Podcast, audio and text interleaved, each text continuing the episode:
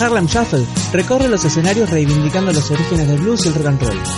Con más de 100 shows en un año y medio de banda, grabaron Cuidando el Mojo, su primer disco de estudio. Los músicos recibieron a Prisma en su sala de ensayo, donde charlamos sobre el proceso creativo, las formas de consumo musical y el futuro de la banda, entre otros temas. ¿Los escuchamos?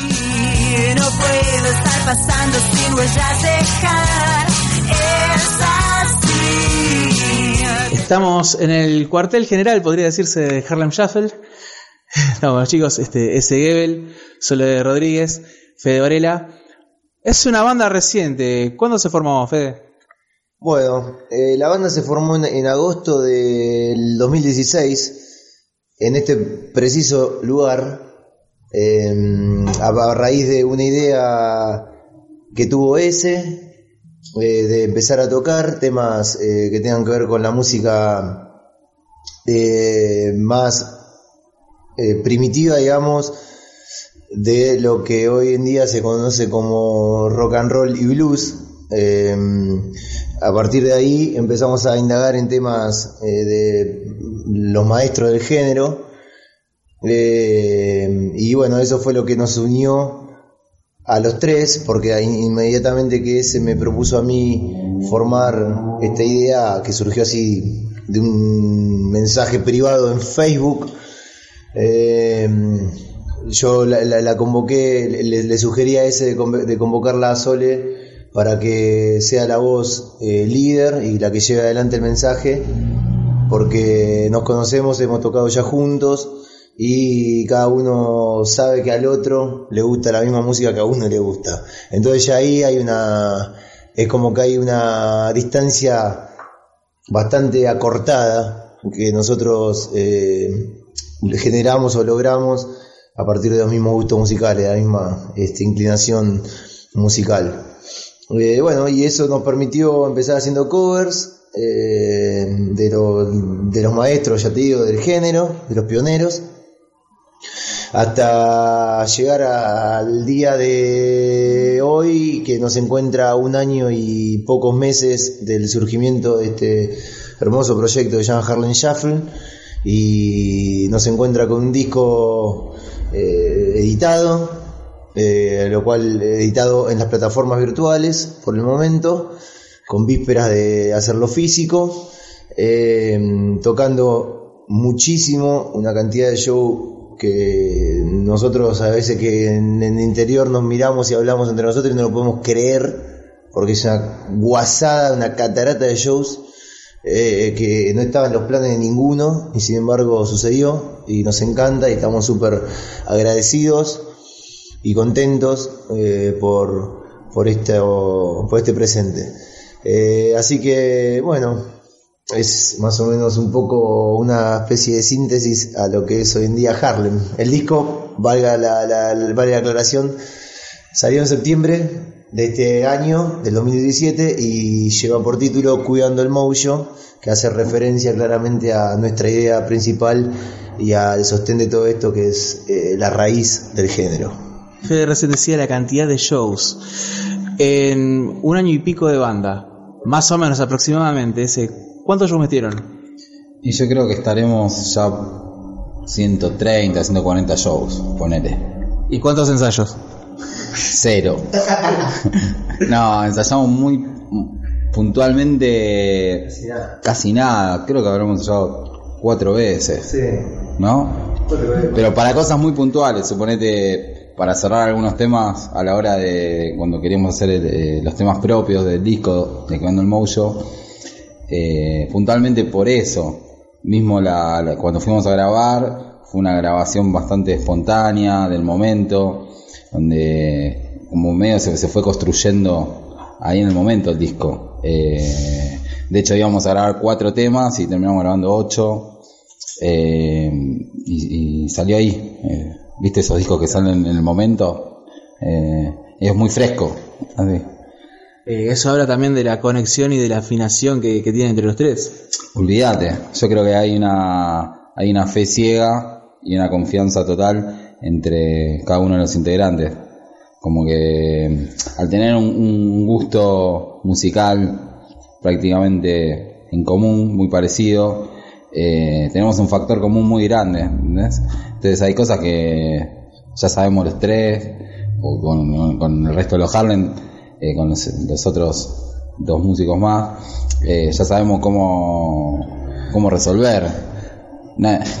A diferencia de, de otras bandas, viste, donde por ahí los gustos son, son distintos, eh, eh, ese problema acá no está. o sea, como que ya, todos ya sabemos lo que tenemos que hacer. Eh, entonces la cosa fluye, fluye, eh, es dinámico, hay movimiento. Eh, Va es- solo. Va solo. Claro. Va solo. Eh, y aparte, o sea, yo creo que de alguna manera no ensayamos porque nosotros ensayamos con los shows. Eh, es como un ensayo con público. De tanto tocar, no sé, la- una, un- las bandas generalmente que ensayan una vez por semana, ponerle Sí, más o menos. más o menos, ponerle como promedio. Bueno, Harlem toca toda la semana. O sea, ¿para qué vas a ensayar? O sea, es. No tiene sentido. No tiene sentido porque si te ves toda la semana, eh, es como ensayar con la gente ahí escuchándote. Claro. Y, y- Un ensayo abierto. es un ensayo abierto. y, y es una cosa así, encima fresca, espontánea. Y el proceso creativo, tanto de, de los temas como del disco, eh, ¿cómo se fue generando? ¿Cómo se fue gestando?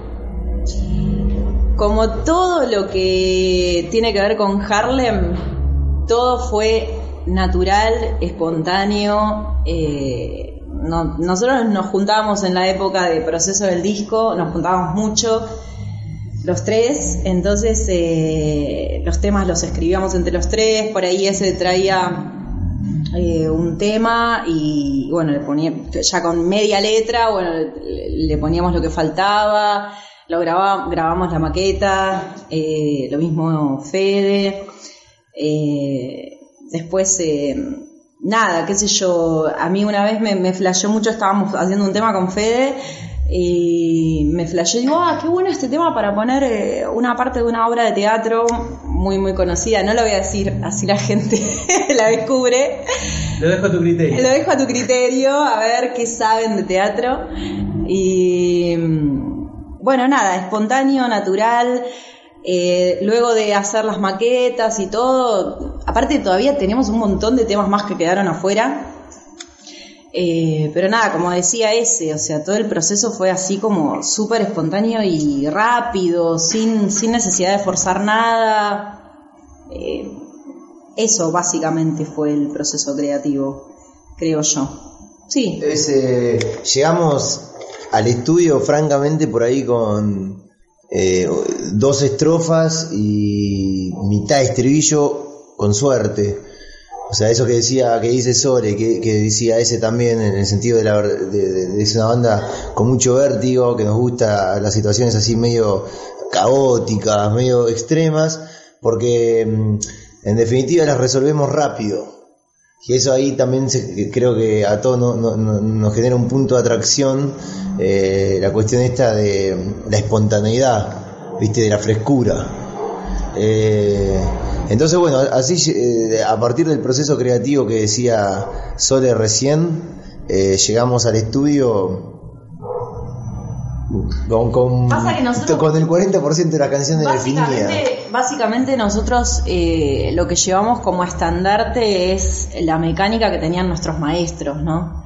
O sea, eh, grababan juntos, se equivocaban en vivo, o sea, es eso es el blues, porque en definitiva es como un canto de liberación, de nada, sabemos la raíz de dónde surge, de los campos de algodón, de la gente que cantaba para liberarse de algo. Entonces todo surgía espontáneamente, eh, las letras y demás. Entonces como que nosotros, esa es como nuestra bandera, ¿no? Como mantener la raíz en todo y en nuestra forma de, vivirlo también. De- y como que nos relajamos tanto que surgen cosas todo el tiempo recopadas y se abren puertas nuevas. Mira, por ejemplo, eh, los ocho temas que, que pueden escuchar en Cuidando el Mojo, prácticamente están grabados todos de una sola toma, dos a lo sumo, algunos. Pero así, como se tocó, quedó. No, no es que hacemos 40 tomas y después elegimos la... No, tipo una, suponete, a lo sumo dos y listo. Mucha naturalidad. Mucha naturalidad. Porque cuando empezás a repetir, viste, uh, bueno, siempre se puede mejorar. Pero también te saca frescura eso. De hecho, no- no- no- nos ha pasado situaciones o hay frases eh, de las guitarras. eh, por ejemplo, que, que estábamos tocando arriba del tema en el estudio y venía eh, el productor del disco eh, a- y, y ponía lo, lo grababa y, son cosas que quedaron ahí, de- de estar zapando, ¿me explico? Sin, sin una idea previa a lo que íbamos a hacer, simplemente la- el aquí ahora registrado es eso, lo que, lo que escuchás es lo que fue. Podría haber sido otra cosa, fue eso. ¿Cómo fue laburar con Nelson? Eh, laburar con Nelson, eh, la verdad que fue siempre es muy muy lindo laburar con él. Es una persona muy eh, importante para nosotros. Ya, ya habíamos trabajado previamente con otras eh, bandas eh, y la verdad que es un tipo muy idóneo, muy que entiende la idea, que entendió inmediatamente la idea de la banda. Grabó los bajos en el disco. Eh, y fue un laburo que hicimos a coproducción con él eh, y sentimos francamente como que la idea la transmitimos nosotros desde un primer momento y él fue muy inteligente en, en leerla tal cual la trasladamos nosotros. Algo muy lindo es que él nos tuvo confianza, ¿no? Porque sabía que nosotros también confiábamos en él. Entonces, eh, qué sé yo, estaba grabando un, un tema y, se iba a revolver, estaba haciendo birra artesanal con él. El chabón iba y revolvía la olla. O sea, digo, era todo tan natural, nada, nada de tensión, ¿viste?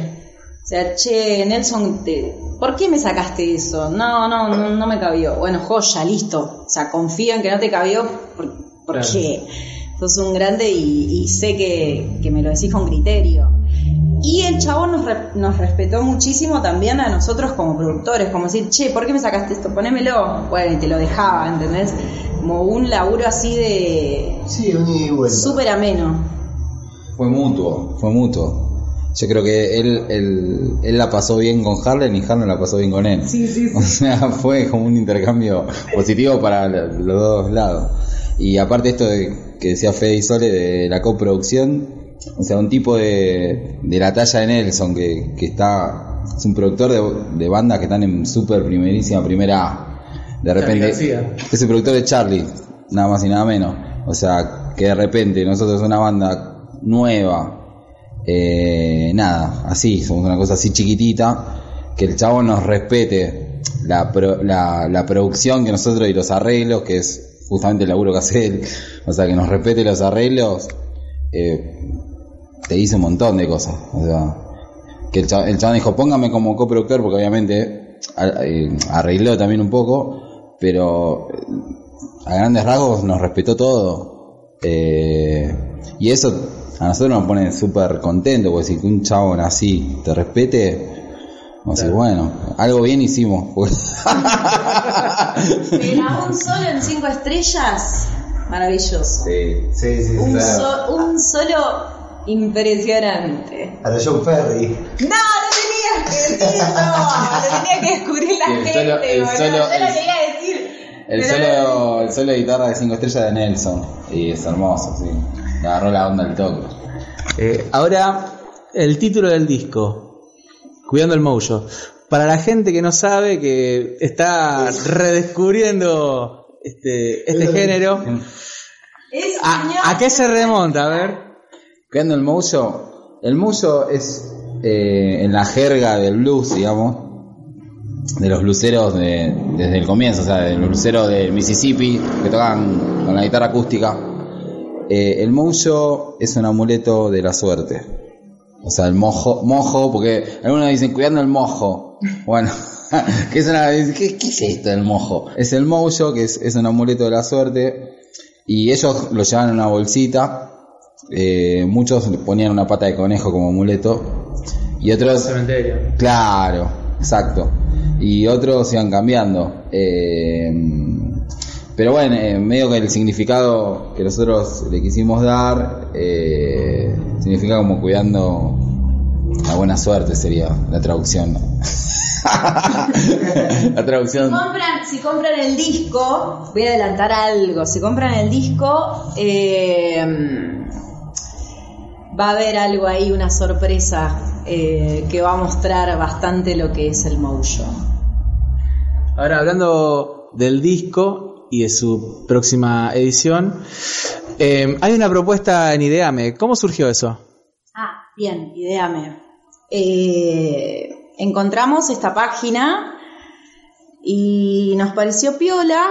Eh, dijimos, bueno, a ver, es, es una página para que la gente entienda donde uno sube un proyecto y eh, pide a la gente que colabore eh, con cierto dinero para llevar a cabo ese proyecto. Entonces, ¿qué hace? Por ejemplo, en nuestro caso, nosotros eh, vamos a publicar el disco, entonces si pones 200 pesos, por ejemplo, te llevas el disco. Eso le dicen recompensa. Bueno, entonces, digamos, cuando vos colaboras, no es que solo colaborás y pones plata, sino que te llevas algo a cambio.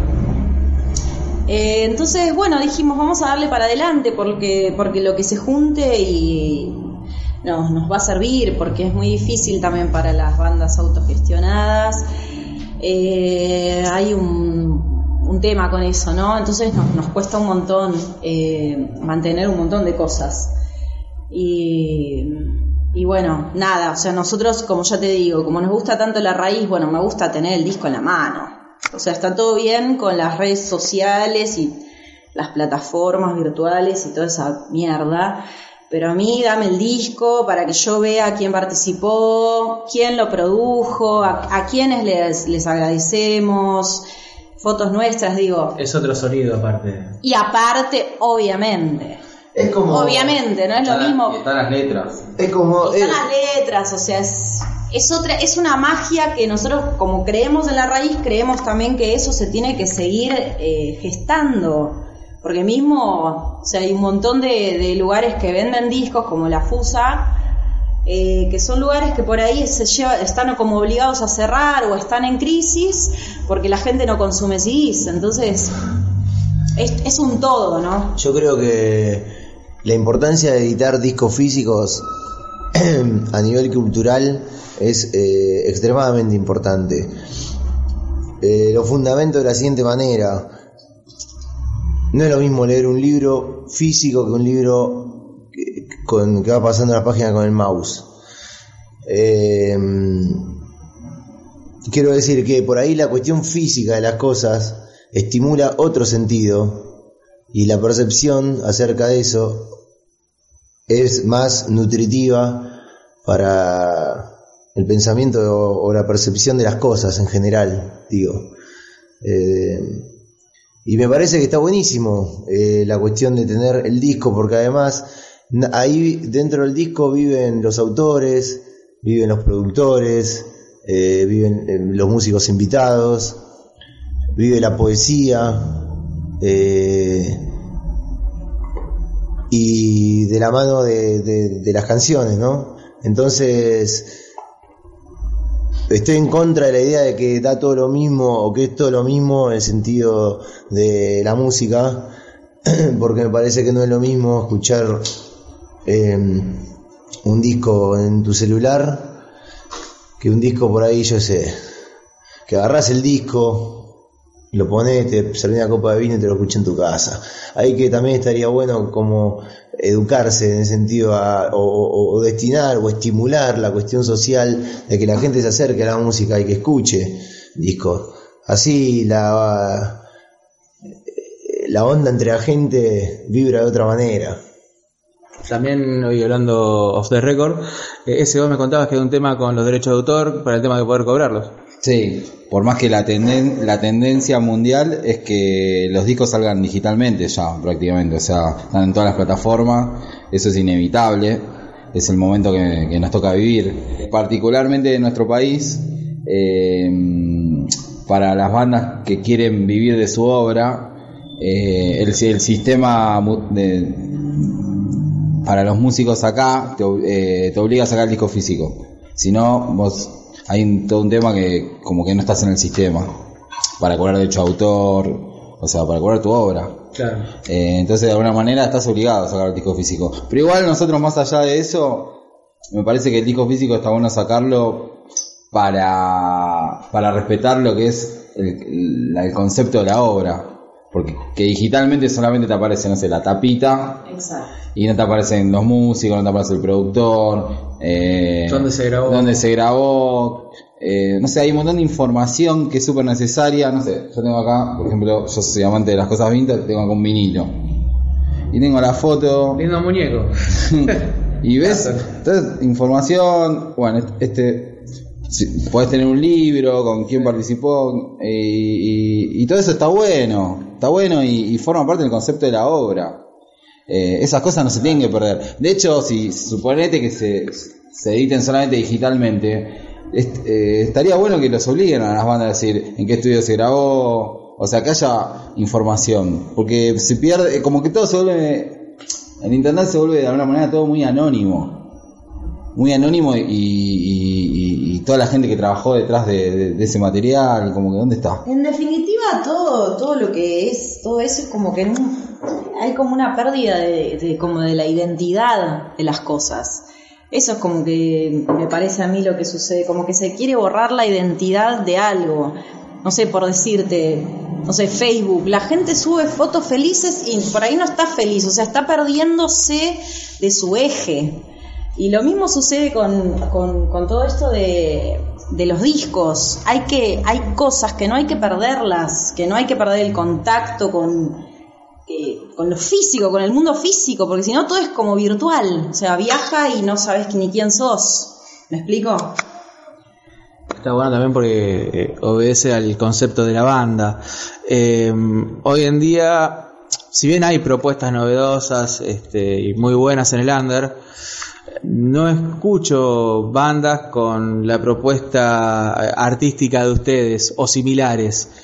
Eh, lo de ustedes de querer recuperar esa tradición que es lo que nos llevó acá, si vamos al caso, en cierta parte es como reivindica eh, esas banderas y es como, a ver, pará, esto viene de acá.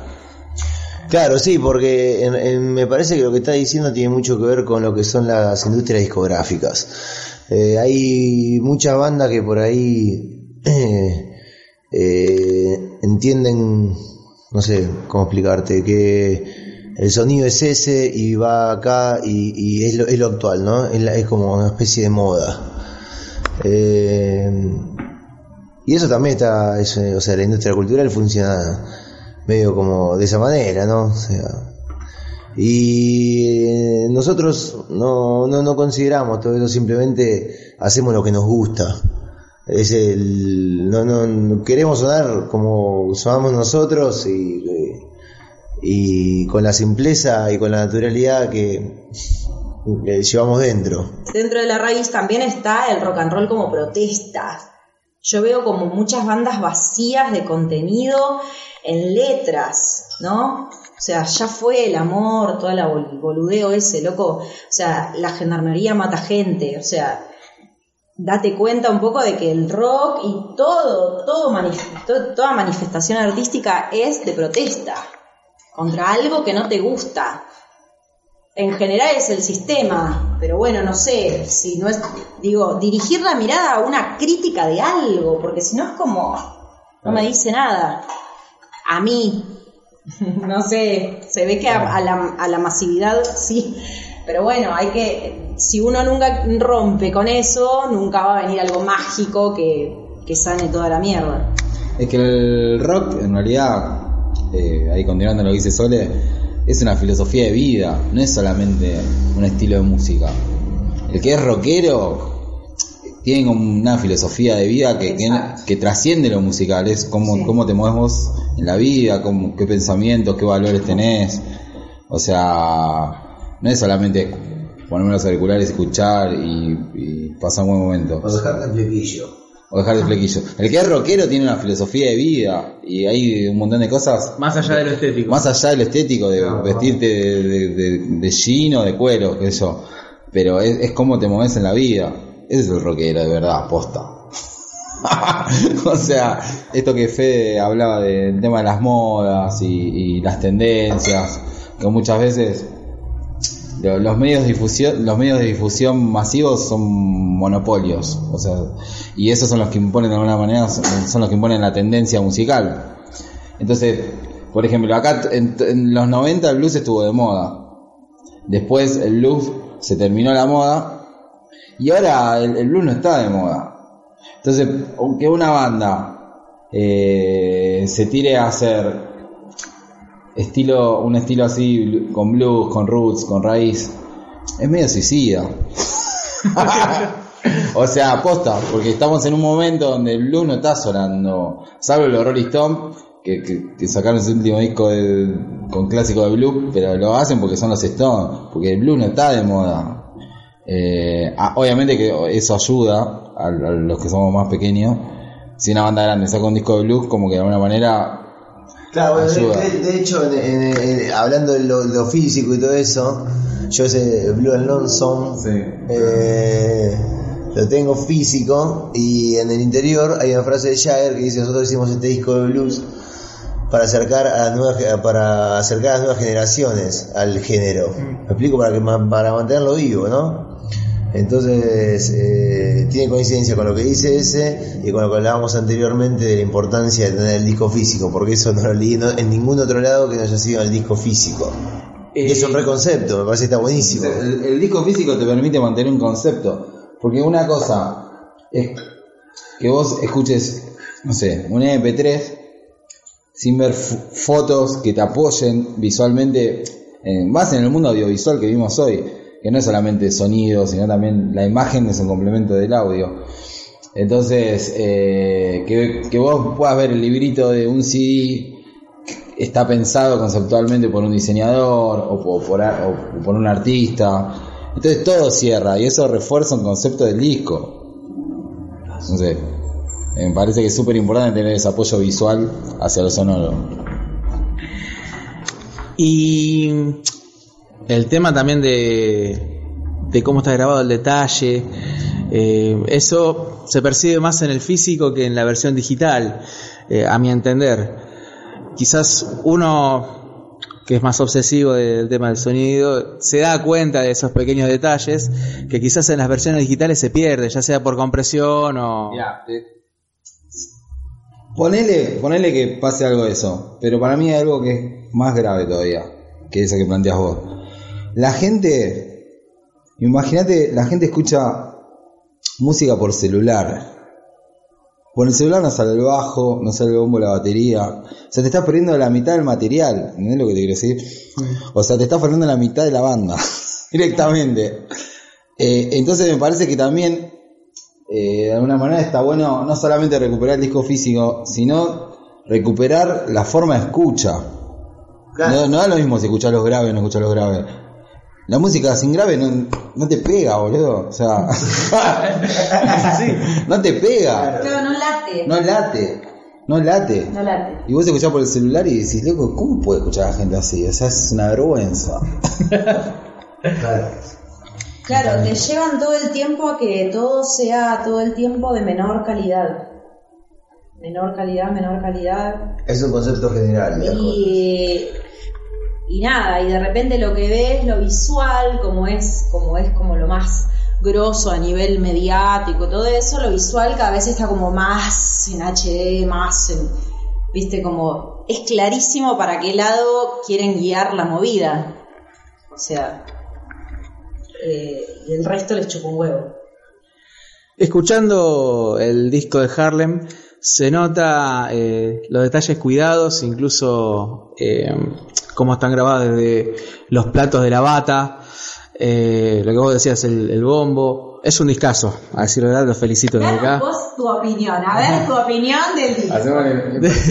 Hacemos inversión de roles y vos nos decís qué opinas. Me gusta, a mí me encanta cuando la gente opina desde ese lugar. O sea, no sonó bien o sonó mal. Claro. Y bueno, me gusta el bombo de la bata, me gusta eh, los bajos de tal tema.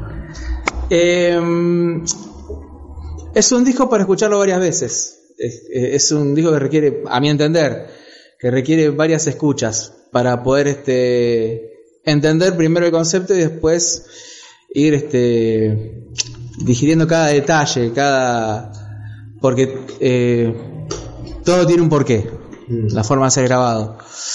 Eh, y lo que hoy le, le decía a ese era que mm, te deja con ganas de más. Eh, te engancha de, de una forma tal que te deja con ganas de más. Independientemente de que cuando decís, no, es un disco corto. Independientemente de eso. Eh, hay discos que son cortos y no te genera nada. Claro. Eh, pero este te deja con ganas de más. Te deja manija. Esa es la sensación. Si nos dijeron eso. Sí, no, dijeron Unos chicos que vienen a ver nos dijeron eso también, que te deja manija. Y bueno, ya el año que viene grabamos otro. Sí. Eh, y hablando del año que viene, este 2017 ya se está terminando. A futuro, ¿qué es lo que le depara el destino a Harlem Shuffle? Bueno, eh, ahora vamos a tomarnos un break, unas mini vacaciones entre nosotros, porque prácticamente convivimos todo el tiempo. Somos como hermanitos. No, claro. O sea, es como vivir en una misma casa, pero por teléfono. O sea, Claro.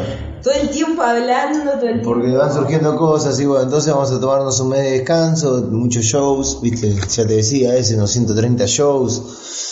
Y la verdad que es eh, bastante agotador, es un ritmo muy vertiginoso, está buenísimo, lo asumimos con mucha felicidad.